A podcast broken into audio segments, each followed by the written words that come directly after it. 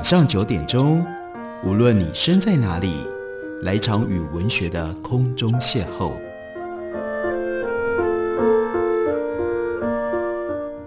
杨照谈书，邀您一同遨游文学世界，认识古今中外的经典之作。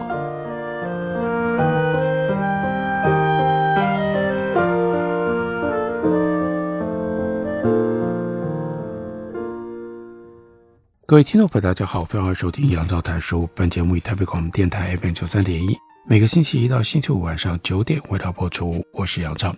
在今天的节目当中要为大家介绍的，这是由国立台湾文学馆策划，由张立璇主编，书名叫做《出版导读》，这是时报出版公司的新书。这本书就是用十六篇的文章，依照时间的顺序来铺陈，让我们看到。在人文出版的这一块，不管是报纸、杂志，或者是出版社，他们在不同的时代用了什么样的方式，丰富了台湾的人文现象。这十六篇文章，除了当时的台湾文学馆馆长苏硕斌他所写的近乎导读的文章之外，另外呢，就提到了台湾府城教会报，这等于是人文出版的开端，还有。台湾一九三零年代到四零年代有的大报跟小报的出版的现象，到了一九四零年代，专注的就告诉我们有思想战底下的动员上进和启蒙的事业，然后再来进入到了战争结束之后，一九四九年、一九五零年代那个时候，原来在上海的出版社就来到了台湾，开始了他们在台湾的新的出版的做法。另外呢，战后的有台湾的报刊和文学的生产有非常密切的关系，又有关于台湾战后人文书籍出版跟美国的角色这样的一个特别的切入点，我们也就来看一下，在战后台湾的人文书籍出版跟美国有一些什么样密切的关系。这篇由王梅香所写的文章开头就告诉我们，战后台湾人文书籍出版。受到各种国内外力量的影响，并且有追求西方现代思潮的趋向。在这个过程当中，台北美国新闻处、美国亚洲学会、自由亚洲协会，还有呢由 CFA，也就是自由亚洲协会更名改名了之后，叫做亚洲基金会，他们都扮演了推波助澜的角色。这包括出版、证书、协商版权等等，在证书方面，亚洲基金会有一个亚洲证书计划，从一九五四年一直到二零零三年，半个世纪的时间，转介美国机构或者是个人，把受赠的书籍、杂志跟 CD 等转赠给亚洲国家，其中书籍送出来的就超过三千六百万册。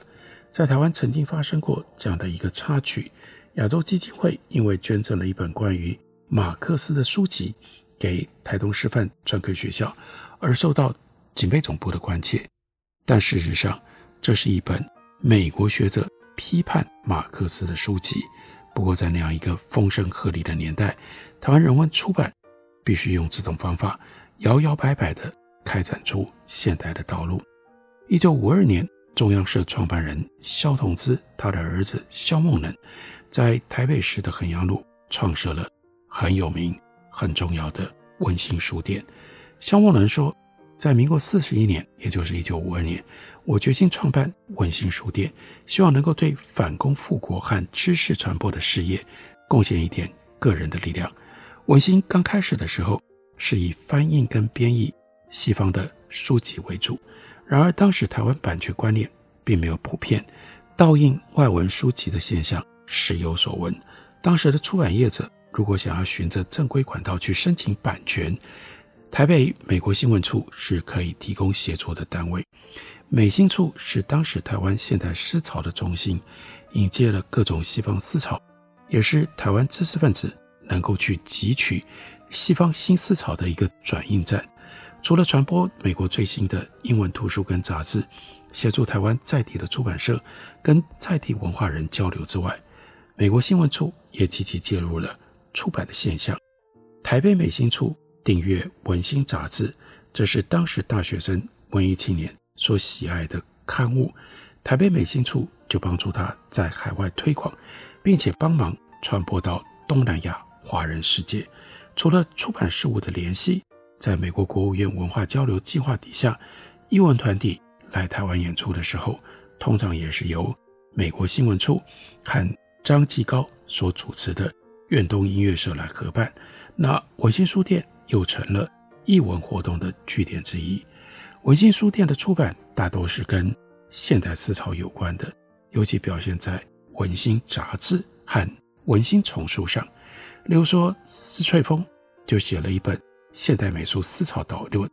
介绍现代中外美术思潮的成果，这是台湾现代艺术运动的开端。另外，李玉阶他写的《新境界》，探讨人类进入到太空时代，宣扬美国科学研究的现代性，还有。林海音的散文叫做《做客美国》，一看就知道这是旅美经验作品。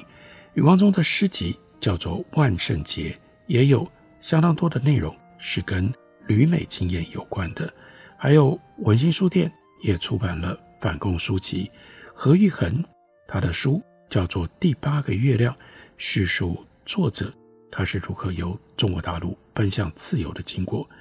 第八个月亮是现在联合报连载，后来由文心书店出版。整体来说，文心书店跟他的出版品是走在现代的道路上，引介西方人文思潮，对台湾自由主义和人文精神的鼓舞，就深深影响了年轻一代的学子。文心杂志在一九六五年因为批评威权体制被查封了，接着呢，一九六六年出现了。水牛出版社，一九六七年出现了志文出版社，他们又延续了台湾出版界对于现代思潮的追求。一九六六年十一月底，彭春晃跟其他七位，因为都属牛，他们是同学，就创办了水牛出版社。水牛是台湾的象征，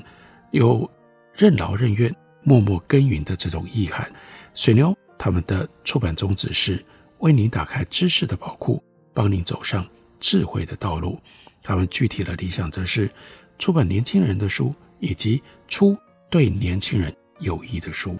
水牛文库延续再版了文心书店时期受到特别瞩目的王尚仪的作品，从异乡人到失落的一代。接着呢，又出版了王上仪的《野鸽子的黄昏》。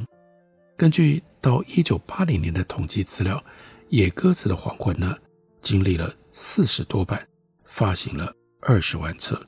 一九七一年，彭中晃又创了大林出版社，这是专门去再版文心书店时期的书籍。比如说，很有名也很畅销的是陈之藩的《旅美小姐》。文心书店一直是水牛大林的精神标杆。此外，水牛文库引进了国外大量少年的读物。进入到台湾，也引进西方哲学思考、文学等翻译的作品。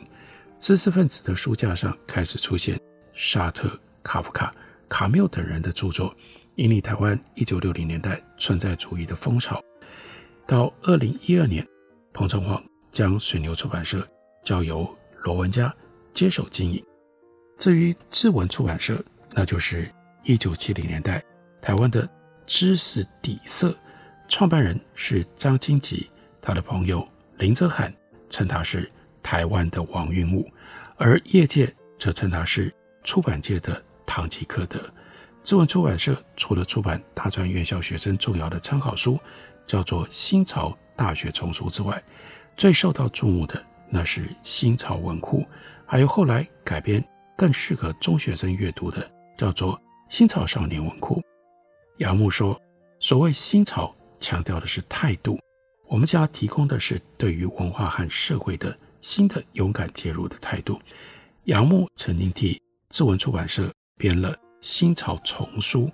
那不管是新潮文库或者是新潮丛书，都是战后现代化思潮的在地展现。从西潮走向新潮，那就意味着不只是译介西方的作品，台湾的知识界也可以有开始有自己的文化生产了。新潮文库的第一号作品是由林亨哲翻译的《罗素回忆集》。林亨哲在这个之前曾经跟文心书店合作出版过《当代智慧人物访问录》，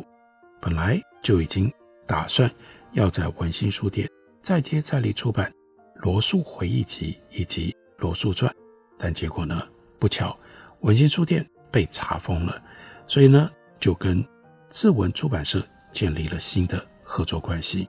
从此之后，各式各样哲学、文学、心理学、音乐、美术、历史的书籍都纳入到新潮文库出版的范畴，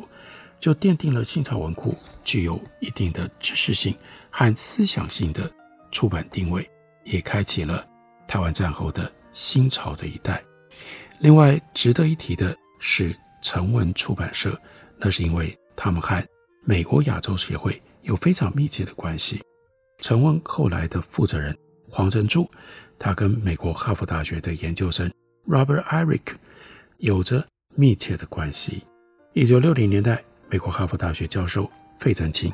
他推动中国研究，在美国学界形成了风潮。然而，当时的西方学者没有办法进入中国，就把台湾视为理解中国的媒介场域。一九六一年，有感于美国学术界要取得中国出版品。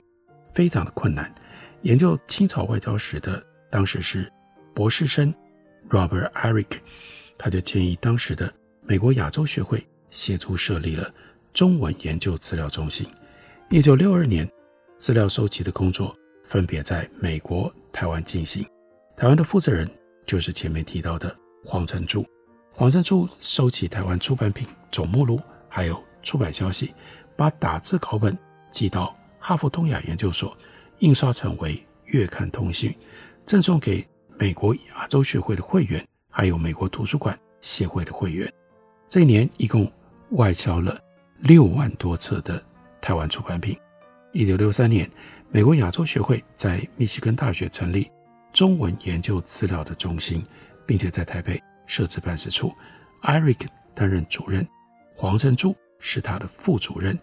他们两个人这个时候。就展开了台湾中国文化输出的工作，把中文书籍输往欧美等学术界，也包括了各大学的汉学中心和东亚研究所。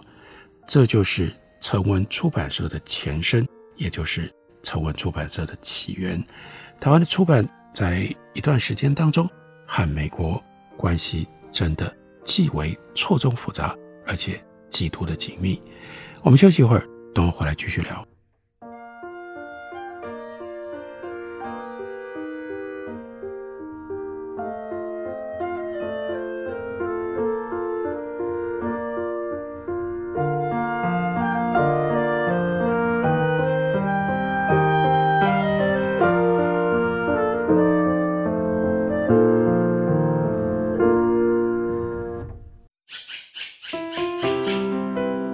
大家好。我是刘克襄，亲近自己的城市，找回城市的温暖。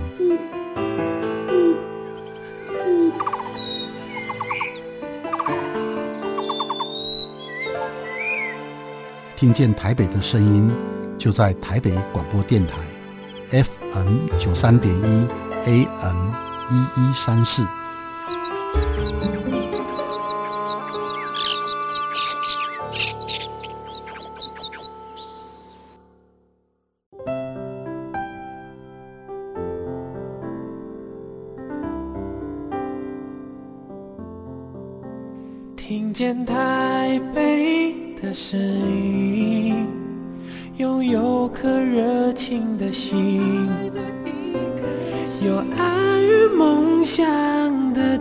台，台北广播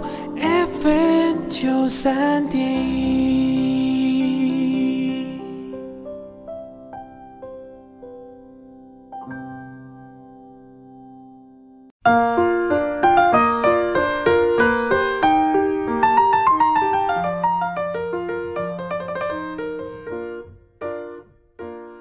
感谢你继续收听《杨照谈书》。本节目于台北广播电台 FM 九三点一，每个星期一到星期五晚上九点，为大家播出到九点半。今天为大家介绍的是时报出版的新书《出版导读》，这是由国立台湾文学馆所策划的一本书。我们来看一下这本书里面告诉我们，在台湾七零年代有一些什么样特殊的出版风潮。在这篇赵庆华所写的文章里面，就告诉我们，在长达三十多年的戒严期间，台湾的出版业虽然难以完全挣脱党国力量的干预，但是在官方掌握不到的缝隙里，作家、出版人总是能够伸展拮抗的枝芽，以幽微的姿态进行冲撞。一九七零年代，随着九年国教的实施，中文阅读市场逐渐成熟。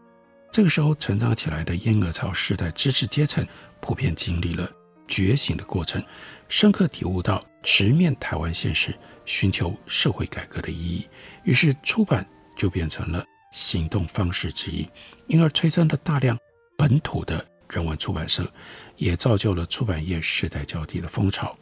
影帝曾经说：“年轻是民国六十年代中期台湾出版业的特色，因为年轻。”这些活力充沛的出版人，凭借着创意、冲劲，构思不同于以往的经营策略，为台湾出版撒下了百花齐放的种子。根据统计，在一九七零年到一九七九年这十年当中，台湾的出版社从一千三百五十一家增加到一千八百五十八家；一九八零年到一九八九年，则从两千零十一家增加到三千四百四十八家，换句话说，平均每十年出版社的数量就成长一倍。与此同时，图书出版品也大幅的提升。一九七零年代，平均呢每一年出版只有八百多种图书，到了一九八六年，这图书的种类已经超过了一万。一九九零年代，每一年的新书更高达四万多种。在量的增加之外，出版的值也同步提升。早期以少数外省文化精英为主导的出版生态已经不再是如此了，取而代之的是群雄并起，另创新局。年轻出版人站上了台面，扮演主导或者是影响出版业的关键角色。民间出版社也取代了前次具有官方色彩的出版机构，在台湾出版史上留下深刻的轨迹。这个时候。有着“初生之犊不畏虎”的气势，包括了远景、远流、桂冠、晨星等这几家出版社，还有隶属于两大报，一登场就气势恢宏的联经出版，还有时报文化。讲到了远景出版社，很多人会把它和已经去世了的沈登恩画上等号。不过，远景并不是一开始就是一人出版社，除了沈登恩之外。还有另外两位创业的伙伴，那是邓维珍和王荣文。沈登恩他出生于嘉义的农家，他就读嘉义高商的期间，曾经担任救国团主办刊物《嘉义青年》的主编，累积了他的编辑经验。高商毕业了之后，他先在嘉义名山书局工作，然后北上在城中出版社任职，在这里他又学到了发行跟行销的诀窍。而王荣文跟邓维珍两个人呢，是结缘于教育部的刊物，叫做《海外学人》。王荣文在正大念书的时候，是《海外学人》这本杂志的记者，那个时候的总编辑就是邓维珍。几年了之后，王荣文退伍，邓维珍就找他一起创办叫做《太平洋》杂志。但是呢，这本杂志只做了两期，因为被禁止单位关切。不得不停刊，因缘际会，于是沈登恩、邓维珍和王荣文在一九七四年三月，一共集资四十五万，创办了远景出版社。远景成立之初，台湾正值外译作品风行，所以呢，他们就根据过去的经验和对于趋势的观察，拟定了出版策略。每两本书当中要一本是台湾作家的作品，创设。是以 Jack London 他的生命之爱，还有 O'Neill 的开放的婚姻，再加上黄春明的罗《塞尔娜娜再见》打头阵，退出了之后，市场反应良好，甚至还掀起了一股黄春明旋风，让作家的知名度在短时间之内大幅的提升，可以说是相当成功的尝试。沈登对文学情有独钟，平常勤于收集作家的资料，敏于观察文坛的动向，再加上总是以最勤奋而且最快速的行动向作家约稿，所以就能够打动作家，抢得先机。例如说，陈若曦的《尹县长》，陈映真的《将军族》，这都是远景出版，而都是这两位的，而都是这两位作家的第一本书，或者是路桥的《仁慈》，刘大人的《福有群落》，是作家在台湾所出版的第一本书，那就更不要讲王祯和、戚等生、白先勇等人，他们都在远景出版，那是读者心目当中的经典之作。除了主题内容之外，远景的另外一项创举是将封面设计视为艺术创作，并且以彩色书封取代了过去通常是单色调的做法，获得了读者跟同业相当大的回响。此后，彩色封面在台湾就变成了主流，出版品也因而有了截然不同的面貌。天时地利人和的汇聚，让远景在各方面都堪称当时出版界的佼佼者。其中尤其值得一提的是，开风气之先，大规模出版台湾本土作家作品，包括钟理和全集、吴浊六全集、吴新荣全集等等，并且在充满禁忌资料难寻的年代，邀请钟肇政、叶石涛挂名主编，出版了《光复前台湾文学全集》，为台湾文学的研究打下了稳固的基础。在这个后来，又陆陆续续出版李乔、钟肇政。宋泽来、王拓、洪醒夫等这些台湾作家的作品。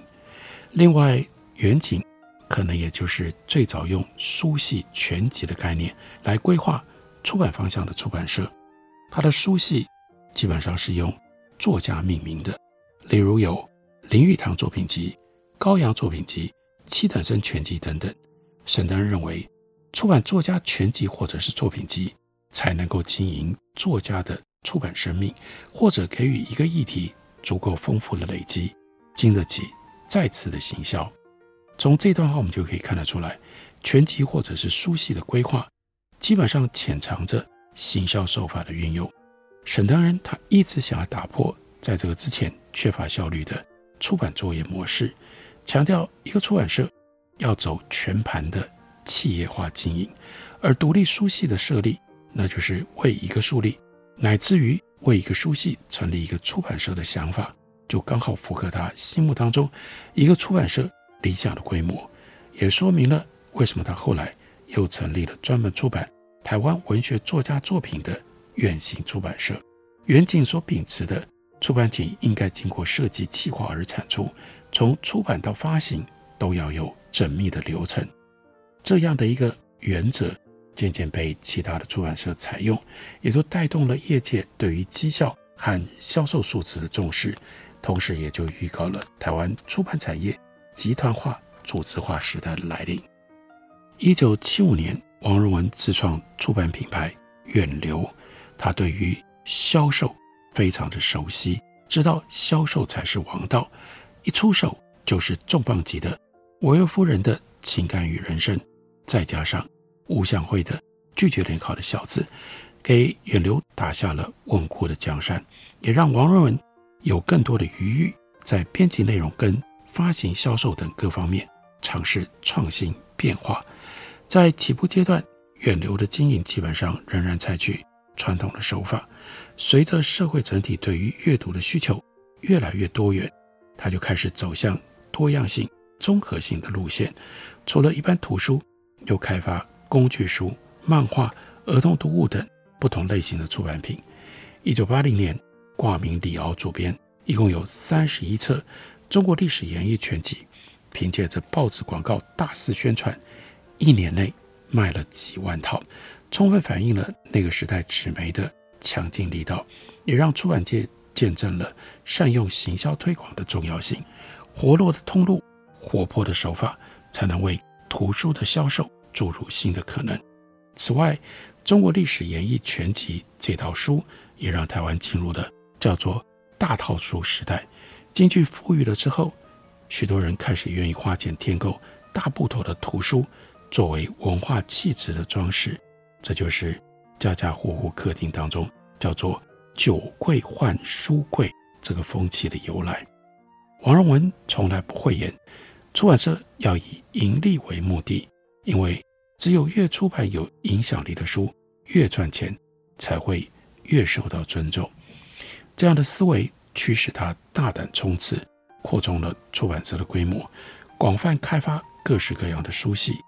一开始有社会趋势丛书、大众读物丛书、实战词汇丛书等等，到后来呢，升格用馆来命名，有儿童馆、小说馆、历史馆、电影馆等等，每一间馆就是一个独立的书系，既有普及性的大众化读物，也不乏与学术界、艺术界合作出版经典的著作。一九九零年代初期，在台湾本土化浪潮当中，诞生了台湾馆，以富有深度的精致手法来支持台湾历史、旅游、自然、森林、生态等主题的出版品，更可以看得出来，王荣文在他的务实经营之外，也有他理想性的一面。这是非常具有代表性的两位出版人，沈登恩和王荣文，在出版导读的这本书里，大家就可以看到。贯穿日治时期、冷战前期、冷战后期，甚至到了九零年代，著作权法修订，一共有四个历史阶段的风风雨雨。更重要的，你就可以认识很多有历史、有传统的出版社，以及这些出版业、出版界当中的传奇人物。感谢您的收听，我们明天同一时间再会。